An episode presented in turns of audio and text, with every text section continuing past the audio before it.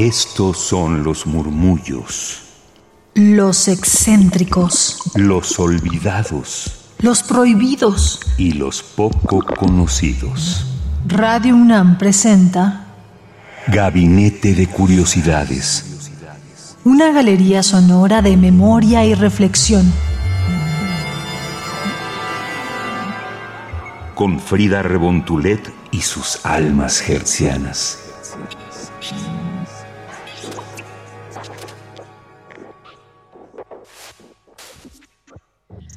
Muy buenas tardes, días o noches si nos están sintonizando a través del podcast aquí en Gabinete de Curiosidades, mis queridas almas gercianas, y lo están haciendo en este 24-7 de Radio UNAM, pues muy buenas tardes en este sábado. Yo soy Frida Rebontulet y hoy vamos a hablar de una mujer que hizo historia en la música, en la música clásica, pero en general para todo el panorama de las mujeres en este campo que es la música. Antonia Brico, ya hemos tenido a varias mujeres músicas en este espacio, hoy también tenemos a una más. Ella nació el 26 de junio de 1902 en Rotterdam, Países Bajos, y creció en Estados Unidos.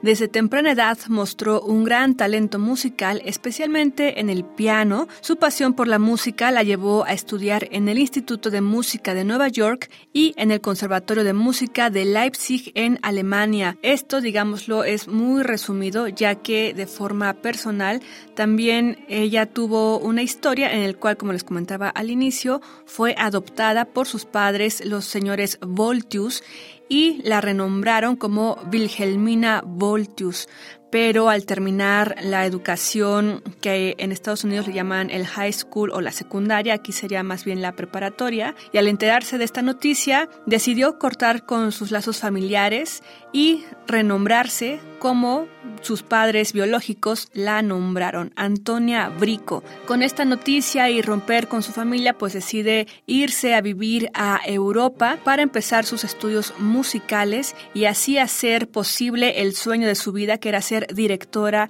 de orquesta, lo cual para este panorama en estos años, recordemos ella nació en 1902, pues era muy poco probable. Había realmente lo que ahora se denomina un techo de cristal. Más que un techo de cristal, pues realmente era una barrera en la cual era muy poco probable que una mujer pudiera destacar en la música y también ser directora de las principales orquestas del mundo, lo cual sí consiguió. Así que vamos a empezar a hablar de este tema. También les invitamos a que nos sigan en Twitter, arroba gabinete bajo Así que retomando esta aventura que emprendió Antonia Brico al mudarse a Alemania, pues fue en Leipzig donde encontró su verdadera vocación, la dirección de orquesta. A pesar de estas barreras que enfrentó como mujer en esta profesión dominada por hombres, ella nunca renunció a sus sueños y se convirtió en discípula de maestros renombrados como Karl Mock y Wilhelm Furtwängler. Brico dirigió su primer concierto en 1928 en Berlín, donde obtuvo reconocimiento y admiración por su talento innato. Sin embargo, la sociedad de la época no estaba preparada para aceptar a una mujer al frente de una orquesta. Antonia se enfrentó a comentarios despectivos y actitudes discriminatorias. A pesar de los obstáculos, Antonia Brico se mantuvo firme y en 1930 regresó a los Estados Unidos para fundar la Orquesta Filarmónica de Mujeres. Este logro fue un hito significativo ya que se convirtió en la primera mujer en dirigir una orquesta profesional en los Estados Unidos y como tal generar una orquesta filarmónica de mujeres. Y a lo largo de su carrera, Antonia Brico dirigió destacados conciertos y trabajó en orquestas de renombre en Europa Estados Unidos. Cabe mencionar que casi como nunca pasa, ¿verdad? Se le reconoció muchísimo más en Europa que en su propio país, Estados Unidos. Y aunque trató de regresar para buscar ser titular de orquestas importantes, no se lo daban. Tuvo comentarios en la prensa muy lamentables. Eh, particularmente enfocándose en su género, ¿no? De lástima que sea una mujer la que esté dirigiendo esta orquesta, ¿no? Por ejemplo. Así que regresaba a Europa para continuar su camino porque ahí sí le daban la proyección que estaba buscando.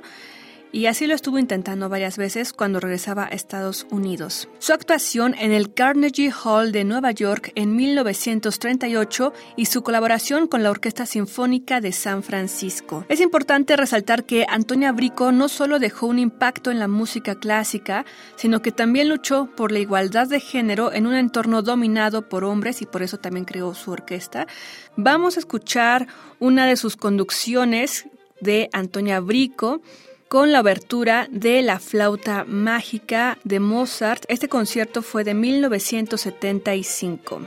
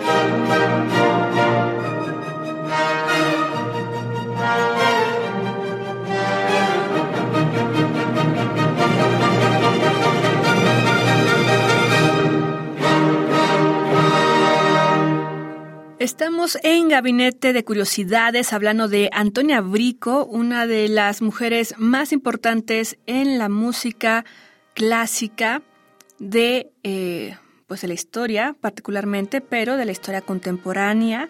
Ella fue de las primeras mujeres directoras de orquesta, así que vamos a hablar un poquito más de ella. Después de fundar la Orquesta Filarmónica de Mujeres en 1930, dirigió numerosos conciertos memorables a lo largo de su carrera.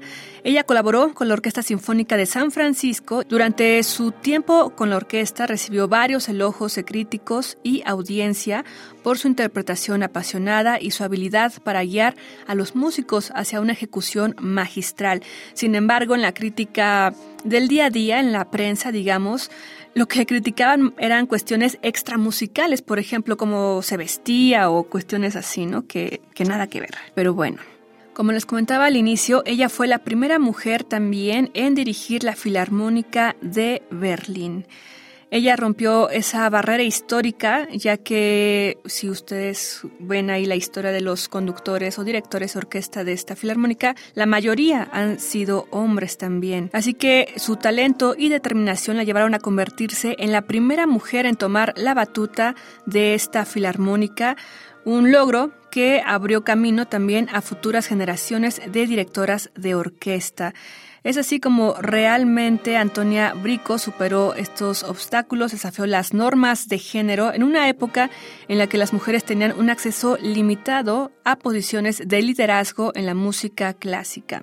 Así que, queridas almas gercianas, gracias por acompañarnos en este programa dedicado a la directora de orquesta Antonia Brico. Ya escuchamos música que ella estuvo dirigiendo por allá de los años 70. Esperamos que hayan disfrutado y aprendido más sobre su legado y su lucha particularmente contra el patriarcado en la música y estos logros notables que a pesar de que ella estuvo ahí en la lucha, pues finalmente no logró ser la titular a las cuales ella se postulaba, ¿no? Y que de alguna forma, por el currículum que estaba generando, era de esperarse, como, o sea, era normal, como actualmente se hace, que se le ofrezca la titularidad. Pues bueno, en esta ocasión no lo pudo lograr y se lo daban a otro, pero de alguna forma, pues fue abriendo este camino importante para las mujeres que quieran ser directoras de orquesta. Yo soy Frida Rebontulet, síganos en Twitter, arroba gabinetec-bajo, y también nos pueden sintonizar en internet es radio.unam.mx en el 96.1 de FM o en el podcast radiopodcast.unam.mx. Hasta la próxima.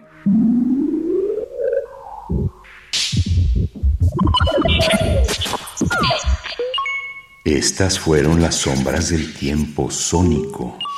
Radio UNAM presentó Gabinete de Curiosidades refugio de experimentación, memoria y diversidad sonora. Dispara tu curiosidad en la próxima emisión.